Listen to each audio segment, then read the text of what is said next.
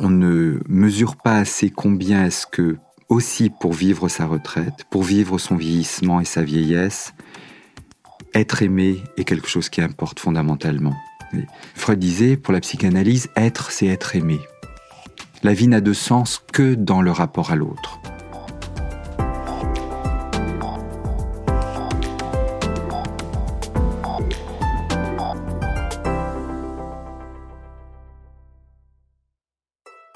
Comme le souligne le psychologue Benoît Verdon que vous venez d'entendre, la retraite, c'est aussi souvent une redéfinition des relations personnelles et donc amoureuses. La personne qui s'apprête à quitter le monde du travail a parfois vécu une bonne partie de sa vie d'adulte avec la même personne. Comment, dès lors, s'adapter à cette nouvelle vie à deux, que le ou la conjointe soit déjà à la retraite, ou qu'il, elle, travaille encore? Et comment, au contraire, envisager sa retraite quand on vit seul je laisse le psychologue Benoît Verdon nous livrer son point de vue avant de donner la parole à nos témoins, Thierry, Pierre, Fabienne, Annie et Mokhtar. Je suis Géraldine Dormoy et vous écoutez Le Temps d'être soi, un podcast proposé par l'assurance retraite. On sait très bien qu'il a des couples qui, à la longue, fonctionnent par des habitudes qui n'ont plus beaucoup de sens pour l'un et l'autre, qui se satisfont de frustrations multiples qui sans doute trouvent des satisfactions dans le travail ou ailleurs, mais qui se retrouvent à la faveur de la retraite, alors parfois de l'un d'entre eux, parfois des deux conjointement, qui se retrouvent amenés à devoir cohabiter ensemble. Et ça, c'est quelque chose qui peut être tout à fait déroutant pour un couple. Certains d'ailleurs l'anticipent de façon euh, quelque peu angoissée, c'est de se retrouver avec quelqu'un dont on peut avoir comme idée qu'on se supportait, ou mieux, pardon, qu'on s'aimait parce qu'on se séparait, parce qu'on pouvait se quitter et qu'on se retrouvait, mais que là maintenant, vivre sous le même toit, avec parfois un cumul, c'est que les enfants ne sont plus là, ce qui fait que le couple se retrouve, et là il peut y avoir quelque chose qui peut être extrêmement éprouvant.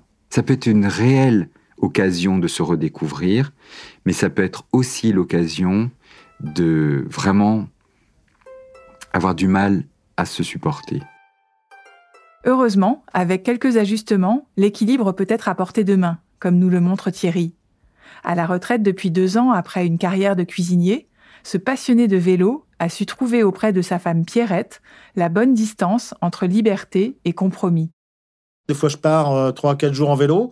Elle, euh, mais même avant, hein, des fois, j'arrivais avec le club, on partait trois, quatre jours. Elle venait pas forcément à chaque fois. Euh, elle fait pas de vélo, mais des fois, elle, venait pour accompagner ou conduire le camion ou la camionnette ou la voiture. Donc, elle nous accompagnait. Donc, ce qui fait que le soir, on était ensemble à l'hôtel. Mais des fois, je partais sans elle plusieurs fois. Enfin, j'ai fait elle, faisait de la rando, elle partait euh, pareil sur des week-ends avec ses copines euh, et ses copains de rando. Moi, j'y allais jamais, hein, euh, donc euh, c'est pas un souci. On, on, a chacun notre, on a, on vit ensemble effectivement, on partage notre vie. mais à côté, j'ai besoin d'avoir un petit un petit monde à moi où je m'échappe et où elle, elle s'échappe de son côté, même si elle connaît pas mal de gens en vélo. Mais il y a des fois, voilà, on a chacun notre petit euh, mode un, temps de vie un peu externe à la vie. On fait pas 100% euh, tout ensemble. Euh, donc, et ça nous convient très bien comme ça. Chez Pierre, ancien consultant reconverti en professeur d'équitation, quelques chamailleries sont à l'ordre du jour. La vraie zone de dispute, c'est tout ce qui tourne autour des congés, les vacances, etc. Puisque pour moi, ça n'a je voudrais que ça n'ait plus de sens. Or que je sens bien que ma femme, elle, est rythmée euh, depuis tant d'années par euh, il y a le week-end, euh, etc. Mais moi, ça ne veut pas dire grand-chose. ma femme, qui elle a décidé d'avoir une retraite de son rêve de jeune fille, qui était d'être étudiante toute sa vie. Elle trouvait qu'il n'y avait pas le plus beau métier au monde que d'être étudiant. Donc elle a, elle aussi réalisé son son projet de elle retourne à la, faculté. Elle suit des enseignements toute la journée. Euh, bah, dont un, c'est un cours de théâtre, donc il faut qu'on aille au théâtre. Et donc c'est moi qui ai le droit de faire au chauffeur garde du corps de ces dames. Donc je vais au théâtre avec elles. Alors je regrette pas du tout. Euh, j'ai un a priori politique inadmissible intolérable, peut-être. Dès qu'il y a le mot contemporain, je m'en méfie. et elle m'a emmené euh, voir du théâtre contemporain. Eh bien, c'est très intéressant. voilà. Donc, vous voyez, je fais un, pas vers elle. Et la semaine dernière, elle est venue me voir à ma compétition. Heureusement, elle est arrivée un petit peu en retard. Et pour le moment où je suis tombé, donc elle m'a pas vu tomber. Sinon, là, je pense que j'aurais le droit à une scène de ménage du site. Tu ne remontes pas sur ce cheval. voilà. À la retraite, comme du temps où ils étaient actifs, Pierre et Thierry ont chacun su préserver un espace bien à eux au sein de leur couple. Un facteur d'équilibre primordial aux yeux du philosophe François Galichet. Quand on est à deux, il faut éviter, je crois, le piège de se dire c'est merveilleux, enfin on va pouvoir vivre notre vie de couple pleinement en faisant tout ensemble, tout, l'un avec l'autre. Euh, le travail nous séparait, euh, l'éducation des enfants nous séparait parce qu'il fallait que l'un conduise un enfant, l'autre à l'autre, etc. Enfin, il n'y a plus le travail, enfin, il n'y a plus les enfants, donc on va pouvoir vivre 24 heures sur 24 ensemble. Ça, je crois que c'est un piège hein, qu'il faut éviter parce qu'évidemment, la, la vie tout toujours ensemble conduit très vite à la saturation, et la saturation conduit au conflit, et puis on se dispute d'abord sur des petites choses, et puis sur des plus grandes, et souvent ça peut finir très mal. Hein. J'ai vu aussi, alors j'ai pas de statistiques évidemment, mais j'ai vu quand même des amis qui s'entendaient très bien pendant leur vie de travail, et puis qui ont leur couple a cassé à la retraite, enfin un an, deux ans, trois ans après la retraite, parce que justement, euh, ils ne supportaient plus de vivre 24 heures sur 24. Donc ça aussi, je crois qu'il faut l'anticiper quand on, quand, on, quand on est deux, si je puis dire. Hein. il faut accepter que l'autre ait une vie propre, et puis comme ça, le soir, quand ils se retrouvent, eh bien, chacun peut, peut enrichir l'autre de ce qu'il a vécu. Hein. C'est important donc d'avoir une part d'activité séparée, une part d'intérêt ou d'engagement séparé, précisément pour garder au couple une certaine vitalité, un certain échange, euh, qui sinon n'existe plus. Si on vit tous ensemble, si on vit tout ensemble, pardon, à ce moment-là, on n'a plus rien à échanger, puisqu'on a tout partagé. Euh, si on partage tout, on n'échange plus rien. Fabienne a longtemps travaillé avec son mari sur leur exploitation de vaches laitières. Dans le deuxième épisode de ce podcast, elle nous a fait part de l'importance pour elle de trouver du temps pour soi. Mais dans deux ans, son mari partira à son tour à la retraite. Elle songe donc aussi, déjà, au contour de leur future vie à deux. Ce qui va être, euh, je dirais, le, plutôt le gros choix, c'est on va vendre euh, notre maison à ma fille qui va venir habiter sur la ferme. Et nous, on va déménager à La Flèche, donc qui une petite ville à côté. Donc je crois que le gros changement va être là. C'est la, la ferme familiale de mon mari. Donc lui, de partir vivre ailleurs et de se créer une autre vie dans cette maison et avec un, autre environnement. Ça, je trouve que c'est un gros challenge. Donc euh, voilà, on y réfléchit pas mal. Et l'autre gros challenge, c'est que, hum, alors je ne sais pas si ça sera possible, mais que mon mari euh, ait un petit peu plus de temps disponible. Mais ça, ça lui appartient, ça m'appartient pas. Et donc on verra de ce temps disponible, voilà, ce qu'on en fait. Et, euh, et, là, je crois qu'il y a aussi un vrai, un vrai projet de couple. Nous, nous notre projet de couple, c'était très pro et personnel, puisqu'on travaillait ensemble et et on avait notre famille aussi sur l'exploitation. Donc euh, c'est vraiment, euh, c'était très imbriqué. Euh, des fois, moi je disais stop, là on arrête de parler de la ferme, on parle un peu d'autre chose, mais voilà, c'était très très imbriqué.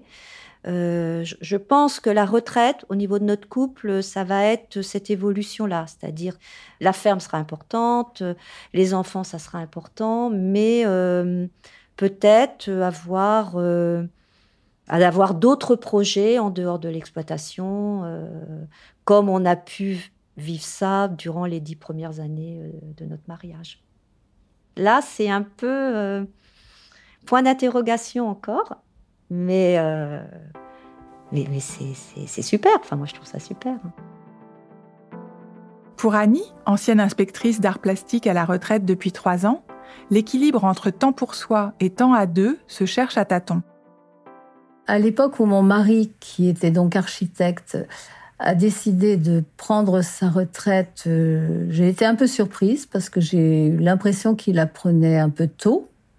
Alors, il l'a pas prise très tôt, hein, je, je me souviens plus, mais moi, je travaillais encore, alors qu'on n'a qu'une année de différence. Hein.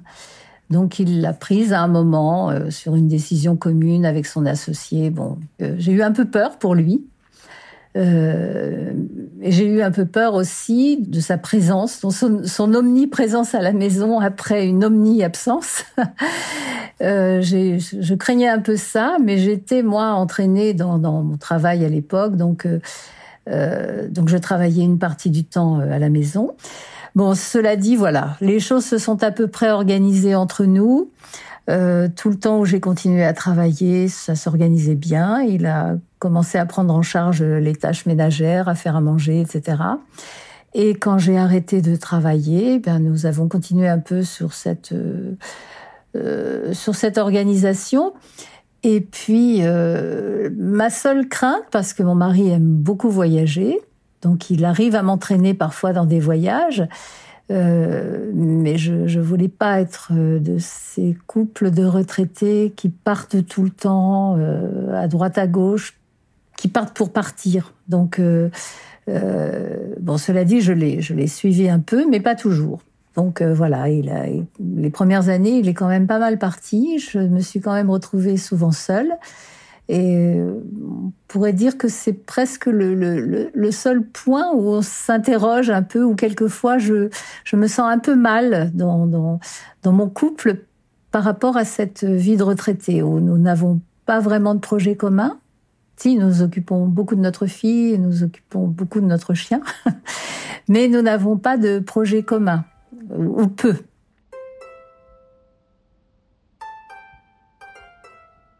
Et par exemple, là, euh, dans ma nouvelle activité municipale, euh, l'été a été particulièrement euh, décalé, hein, puisqu'il est parti plus longtemps que moi en juillet. Il est revenu beaucoup plus tard que moi en septembre. Moi, il fallait que je sois là vers le 15 août, parce qu'il fallait préparer la rentrée qui s'annonçait un peu compliquée. Et je lui ai demandé, quand il est rentré en septembre, de me laisser un peu de temps, de me laisser les six premiers mois de mon activité euh, municipale, euh, de nous laisser ce temps, c'est-à-dire de ne pas s'engager de nouveau dans des petits voyages à droite à gauche, lui, parce que j'avais quand même besoin de sa présence à côté de moi. Voilà, en fait, notre seul problème pour l'instant, c'est ça, si on peut dire. C'est réussir à rester à peu près en harmonie alors que nous n'avons pas du tout, du tout, du tout euh, les mêmes, euh, les mêmes engagements ni les mêmes disponibilités. Donc voilà, il y y a, ce petit décalage entre nous. Euh, on verra. J'ai pas envie de trop anticiper. De toute façon, euh, nous, nous formons un couple un petit peu particulier. Euh, J'avais une amie quand j'étais plus jeune qui disait en, zigzag ou à zig et à zag. Quand il y, en a un qui est à zig, l'autre est à zag. Euh, ça a été toujours un peu comme ça. Et puis, euh, bon an mal an, on s'en sort quand même. Hein. Donc, je pense que on va quand même réussir à se ménager des, des espaces de rencontre. Du côté des retraités en solo, le psychologue Benoît Verdon distingue solitude décidée et solitude subie. Vous avez des personnes qui peuvent se retrouver seules à la retraite et qui finalement, somme toute, l'ont plutôt décidé.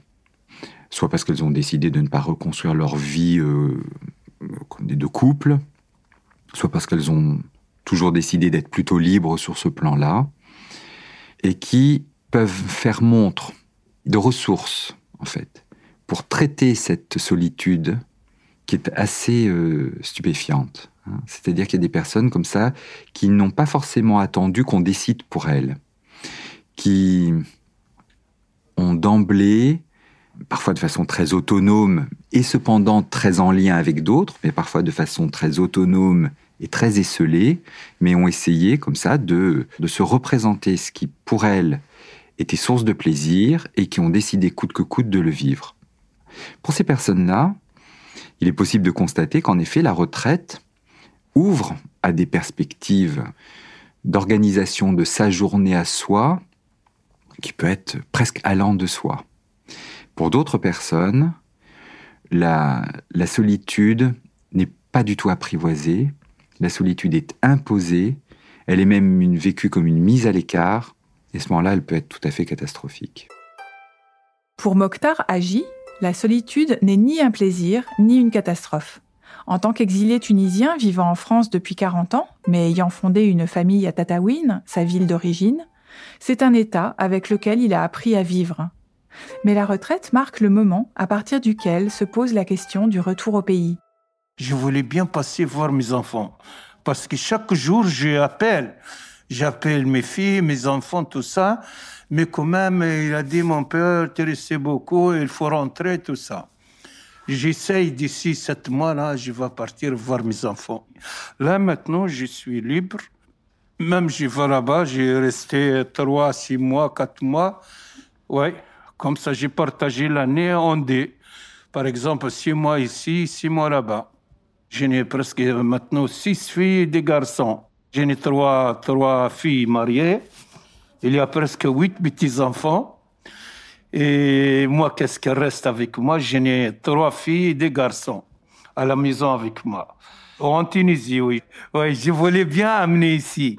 Mais comme, euh, comme depuis années 81, 82, ma mère encore vivante, je ne peux pas laisser tout seul. Cette interview a été enregistrée peu avant le deuxième confinement. Le Covid a mis le projet de départ de Mokhtar en suspens. Mais gageons que d'ici quelques mois, il s'en ira enfin retrouver son épouse et ses enfants de l'autre côté de la Méditerranée. Une épouse avec qui il n'a jusque-là vécu que quelques mois chaque année, et qui a eu la lourde tâche, le reste du temps, d'élever seul leurs huit enfants. Chez nous, ma femme, elle fait tout. Elle fait le manger pour toutes les familles, elle fait ça, elle prépare ça, et elle prépare les enfants parce que les enfants tous petits pour elle. Alors ma femme, elle est beaucoup souffrir, beaucoup fatiguée avec la famille. Elle manque, la vérité. Hein. Mais quand même, j'appelle chaque jour. Quand même, il est bien avec ses, euh, ses filles. Il y a beaucoup sourire, toujours sourire. Moi, je voulais bien euh, rentrer, la, la, vérité. Je voulais bien les jours que je touche mon retraite, je vais rentrer, je vais installer là-bas. Mais comme j'ai dit, j'ai né un gosse j'ai un gosse de jeune là qui a 25 ans. C'est comme euh, mon père, il est venu, mon papa, il est venu ici depuis l'indépendance de la Tunisie, année 56. Alors, euh, il a travaillé, il est resté presque 25 ans ici en France. Lui, il travaille dans les bâtiments et travaux publics, comme moi. Hein. C'est lui, il a fait ça. Et moi, quand j'ai arrivé ici en année 80, alors j'ai commencé à faire ça, pareil comme mon père. Mon père, il est venu 56. Euh, moi, j'ai venu 79 ou 80, 70. Après, mon fils, c'est comme ça. Nous, c'est toujours comme ça. Nous, surtout la ville de Tataouine, toujours c'est comme ça. Depuis année 55 ou 54, il vient ici en France. Les pères, après les fils, après les petits-fils, après, après, après, jusque toujours, toujours. Ici, par exemple, j'arrive à amener mon fils ici. Je vais rester un an, un an, un an et demi. Je vais installer. Je vais chercher une, euh, un studio pour lui pour vivre bien. Et je vais faire la démarche pour lui, pour les papiers, en règle. Hein. Alors, si j'ai installé mon, mon fils ici, après il est bien installé, moi je vais partir, la vérité. Je vais partir. Enfin, il y a la question de l'amour retrouvé. La retraite peut-elle coïncider avec le début d'une nouvelle histoire à deux? Là, là, on touche à un tabou qui commence enfin à se lever. L'amour chez les vieux. S'autoriser d'être de nouveau amoureux alors que le corps qu'on a n'est peut-être plus le corps qu'on voudrait avoir, qu'on a peut-être même cherché à entretenir d'une façon ou d'une autre, ce n'est peut-être plus le corps qu'on voudrait avoir et ce n'est sans doute pas le corps qu'on voudrait montrer.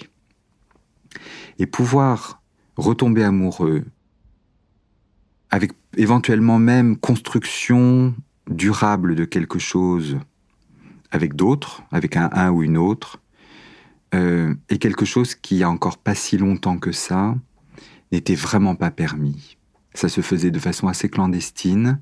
Ça pouvait susciter la désapprobation des proches et notamment des enfants qui ne regardaient pas toujours d'un bon œil que leur père ou leur mère s'autorise comme ça de c'était vécu comme tel, de tromper le père ou la mère, alors que le père ou la mère n'était plus d'actualité au sens où bah, peut-être que la personne était décédée, peut-être qu'il y avait eu un divorce, une séparation X ou Y. Et ça, on ne mesure pas assez combien est-ce que, aussi pour vivre sa retraite, pour vivre son vieillissement et sa vieillesse, être aimé est quelque chose qui importe fondamentalement. Freud, il avait cette formule très forte. Il disait être, en fait, ça n'existe pas. C'est pas une, c'est pour la psychanalyse, être, c'est pas une question. Ça, c'est une question de philosophe. Ce qui est très bien, c'est très important, la question existentielle. Mais Freud disait, pour la psychanalyse, être, c'est être aimé. La vie n'a de sens que dans le rapport à l'autre. Et notamment dans la possibilité d'être aimé. C'est pas juste être c'est être aimé. Et donc la question de la mort, c'est pas juste n'être plus. C'est aussi n'être plus pour les autres. Et que les autres ne soient plus pour soi. Et donc, pouvoir avoir de nouvelles expériences sexuelles, affectives, amoureuses, amicales, quels qu'en soient euh, voilà, les, déploiements euh, et les accomplissements, c'est quelque chose qui, évidemment, pour soi, est quelque chose de potentiellement tout à fait précieux. Mais, il s'agit surtout pas de l'entendre comme quelque chose de normatif. Hein, parce que là, on retrouve la question de la solitude qu'on évoquait tout à l'heure. Pour certaines personnes, au contraire, l'équilibre psychique est trouvé dans la solitude. C'est-à-dire dans une solitude assumée de façon très libre. Elle est sans doute prise aussi dans des renoncements, dans des frustrations, etc. Mais par rapport aux normes qui parfois demeurent tout à fait tyranniques dans l'expérience du vieillissement, ou être un bon vieux, une bonne vieille, c'est être comme ci, comme ça. Voilà, on peut souhaiter que chacun, chacune d'entre nous trouve là quand même une voie de liberté euh, où ce qu'il ou elle a envie de vivre bah, puisse être accessible.